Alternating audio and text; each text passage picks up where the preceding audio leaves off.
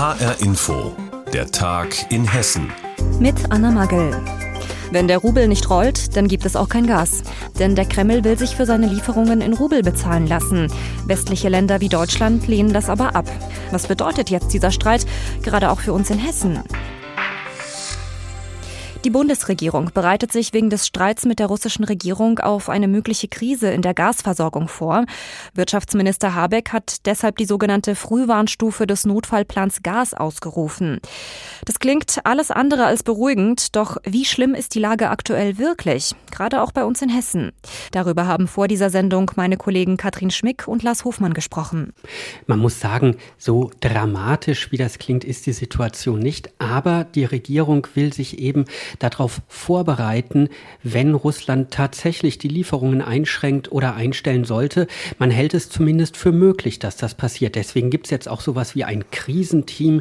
Das besteht aus Vertretern vom Bund, von den Netzbetreibern, den Versorgern und der Bundesnetzagentur, die die Situation beobachten, damit man im Fall der Fälle eben schnell reagieren kann. Aber alle betonen im Moment, dass es keine Versorgungsengpässe gibt. Auch die Versorger, mit denen ich gesprochen habe, sagen, es ist genug Gas da zum Heizen oder auch um Strom zu erzeugen, und zwar für private Haushalte und für die Industrie in den kommenden Wochen, aber auch im Sommer. Da müsse sich niemand Sorgen machen. Heikler wird es aber, wenn wirklich kein oder weniger Gas aus Russland kommt, dann im kommenden Winter.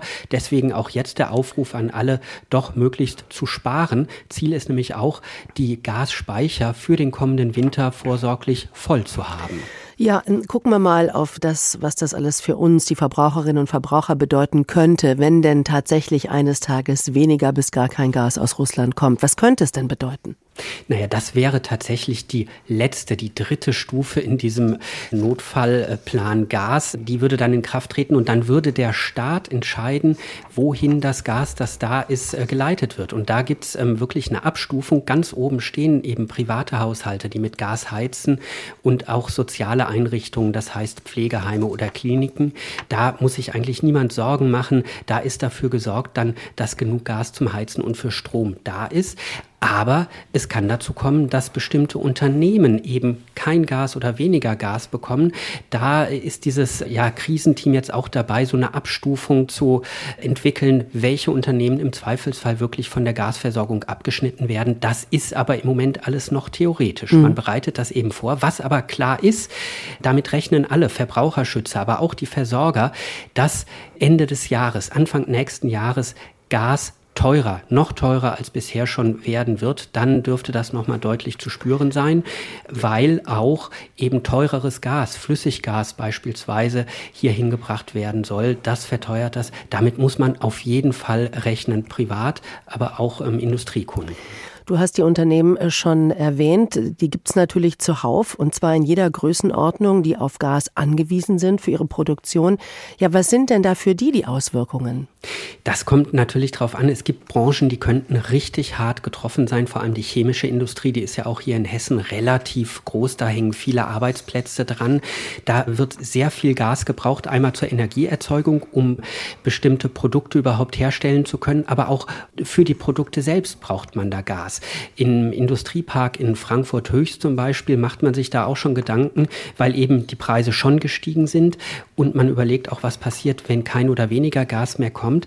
Deswegen wird wirklich durchgerechnet und geplant, das alte Kohlekraftwerk im Industriepark wieder in Betrieb zu nehmen, wenn es hart auf hart kommt.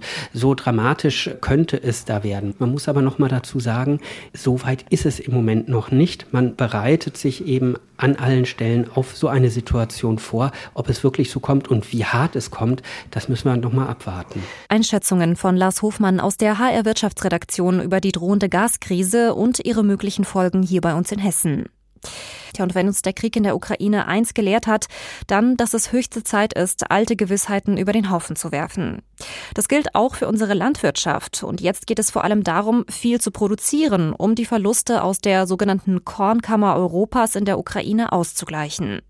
Unsere Reporterin Gabi Beck hat Bauer Niklas Sulzbach auf seinen Äckern bei Weißkirchen besucht und sich angeschaut, was das große Problem im Kleinen bedeutet. Wir betreiben hier Ackerbau. Wir bauen vor allem Getreide, Raps und Zuckerrüben an. Und hier auf den Böden wachsen die Pflanzen eigentlich immer gut. Wir haben Spitzenerträge auch in trockenen Jahren und das spricht für die Qualität der Böden. Insgesamt 15 Landwirte bewirtschaften das 550 Hektar große Gebiet zwischen Frankfurt-Niedereschbach auf der einen Seite der Autobahn und Oberursel, Steinbach und Eschborn auf der anderen. Hier soll nach den Plänen Frankfurts die Josefstadt entstehen, benannt nach dem Frankfurter Planungsdezernenten Mike Josef. Ein ehrgeiziges Projekt mit 8600 Wohnungen und Platz für 30.000 Menschen.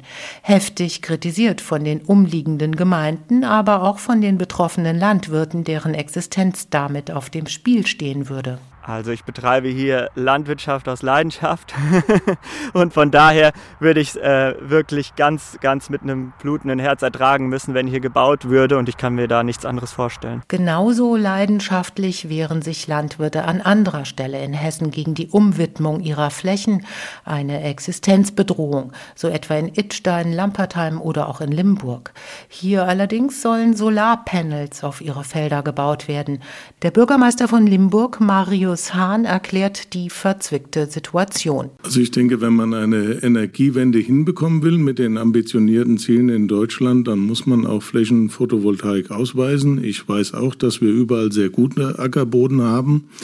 Das ist äh, insofern natürlich schon ein Interessenwiderstreit, den man irgendwie auflösen muss. Ein Interessenskonflikt also zwischen dem Anspruch, erneuerbare Energien auszubauen und dem, heimische Landwirtschaft zu fördern, um mit eigenem Getreide unabhängig zu bleiben. Ob die Josefstadt zwischen Frankfurt, Hoch- und Main-Taunus-Kreis im Nordwesten der Stadt wirklich gebaut wird, hängt auch vom Regionalverband Frankfurt-Rhein-Main und der Regionalversammlung Südhessen ab. Noch gab es dafür kein grünes Licht. Grünzüge um die Großstadt herum und die Frischluftzufuhr könnten dadurch erheblich eingeschränkt werden. Also kann Niklas Sulzbach vorerst weiter seine fruchtbaren Felder am Rande der Stadt bewirtschaften. Wie sich der Krieg in der Ukraine auf die Landwirtschaft in Hessen auswirkt, darüber hat uns Gabi Beck informiert. Seit Beginn des Krieges kommen immer mehr Geflüchtete nach Hessen. Natürlich auch Kinder, die schulpflichtig sind. Laut dem aktuellen Stand des hessischen Kultusministeriums besuchen rund 1300 ukrainische Kinder den Unterricht in Hessen. Auch an der Jakob-Mankel-Schule in Weilburg werden Flüchtlingskinder aus der Ukraine unterrichtet. HR-Inforeporterin Alina Schaller hat die Schule für uns besucht. Seit ein paar Tagen können Violetta und Anna Anastasia wieder die Schulbank drücken. Die beiden Mädchen sind mit ihren Familien vor dem Krieg in der Ukraine geflüchtet. Im Kreis Limburg-Weilburg besuchen sie jetzt die Intensivklasse der Jakob-Mankel-Schule. Das Verständigen mit Lehrern und den anderen Kindern fällt noch schwer, sagt die 13-jährige Anastasia. Es ist schwer, weil ich nicht gut Deutsch spreche. Gedacht sind die Klassen für Kinder aus anderen Ländern, die mit kaum bis keinen Deutschkenntnissen nach Deutschland kommen. In der Intensivklasse der integrierten Gesamtschule sind zum Beispiel Kinder aus Syrien, Bulgarien oder Italien. Ziel der Klasse ist es, den Kindern die deutsche Sprache beizubringen und ihnen Alltagsabläufe in Deutschland zu erklären. Das gilt jetzt auch für Anastasia und Violetta. Und das soll möglichst schnell passieren, erklärt Dirk Fredel, Sprecher des staatlichen Schulamts in Weilburg. Ganz wichtig ist, dass die Schülerinnen und Schüler aus der Ukraine relativ schnell wieder einen festen Rahmen haben, feste Bezugspartner haben. Nach den Dramen, die sie im eigenen Land, die sie auf der Flucht erlebt haben, ist es jetzt wichtig, dass sie äh, Verbindlichkeit, Verlässlichkeit erleben, dass sie ein Umfeld haben, wo sie auch wieder äh, das äh, erleben können, was normalerweise ihren Alltag auszeichnet. Schule, Mitschülerinnen, Mitschüler. Die beiden Mädchen aus der Ukraine haben sich aber schnell eingefunden, sagt Schulleiterin Susanne Kurz kurz. Wir haben recht schnell damit begonnen, sie auch stundenweise in Regelklassen mit zu integrieren in den Unterricht weil sie fließend Englisch sprechen. Und es hat sich herausgestellt, dass die ja sehr schnell Anschluss gefunden haben, schon die ersten Freundinnen haben, mit denen sie sich mittags treffen. Ich glaube, die finden sehr schnell Anschluss und werden schnell ein Teil unserer Schulgemeinde. Also so sind sie zumindest hier aufgenommen worden. Das haben uns teilweise auch ihre Eltern schon rückgemeldet. Neben den beiden sind beim Schulamt in Weilburg etwa 330 Kinder aus der Ukraine gemeldet worden. Das sind deutlich mehr als vor Kriegsbeginn. Mit diesen rund 330 Schülern Schülerinnen und Schülern aus der Ukraine sind wir damit relativ stark nachgefragt. Insgesamt besuchen unsere Intensivklassen derzeit rund 750 Schülerinnen und Schüler. Insgesamt fünf Kinder aus der Ukraine sollen einen Platz in der Intensivklasse der Jakob-Mankel-Schule bekommen.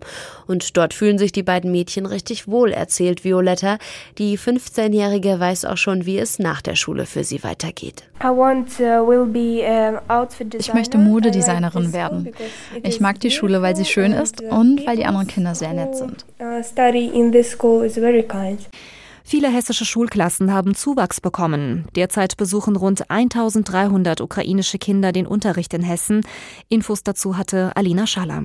Geflüchtete Kinder und Jugendliche in den Schulalltag zu integrieren, das ist eine ganz akute Herausforderung.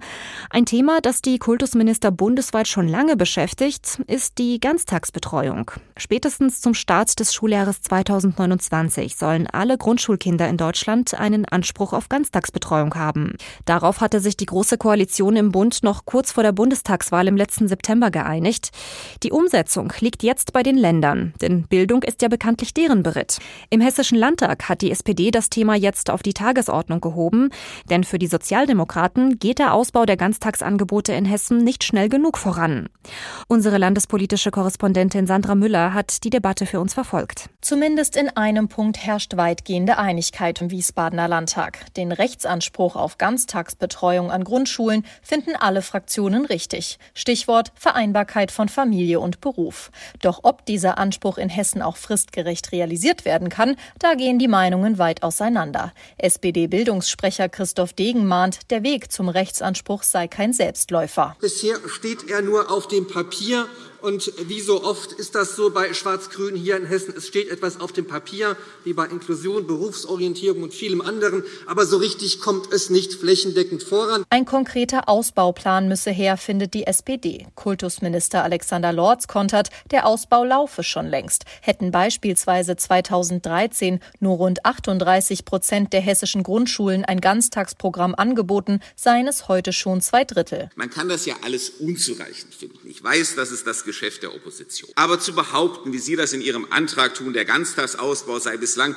kaum vorangeschritten und man warte noch auf die Verwirklichung der guten Absichten der Landesregierung, das geht an der Realität nun wirklich meilenweit vorbei. Laut Ministerium gab es im laufenden Schuljahr an den Grundschulen rund 78.000 Plätze für eine Ganztagsbetreuung, also mindestens acht Stunden am Tag an fünf Wochentagen. Berechnungen des Deutschen Jugendinstituts zufolge werden aber nochmal fast genauso viele Plätze benötigt, damit am Ende allen Grundschulkindern ein Betreuungsplatz angeboten werden kann. Vor der Landesregierung liege also noch ein weiter Weg, mahnt FDP-Bildungsexperte Moritz Promny. Und es ist wie beim Bergsteigen. Es hilft ja nicht immer ständig darüber nachzudenken, wie viel man schon hinter sich hat, sondern es geht darum, wie viel man noch vor sich hat. Und da haben Sie leider bis heute noch nichts Adäquates vorgelegt. Teuer wird der Weg vermutlich auch. Zwar erstattet der Bund einen Teil der Kosten, aber auf das Land kommen dennoch Investitionskosten im dreistelligen Millionenbereich zu. Zu viel findet Kultusminister Lorz und fordert vom Bund noch mehr Finanzierung finanzielle Unterstützung. Die AfD weist aber noch auf ein ganz anderes Problem hin, den chronischen Lehrermangel. Eine geschaffene Stelle ist noch lange keine besetzte Stelle, meine Damen und Herren. Woher bitte sollen diese Lehrer kommen? Die SPD in Hessen fordert mehr Ganztagsangebote an den Schulen. Über die Debatte dazu im Landtag hat uns Sandra Müller informiert. Und das war der Tag in Hessen mit Anna Magel. Die Sendung gibt es auch als Podcast auf hrinforadio.de.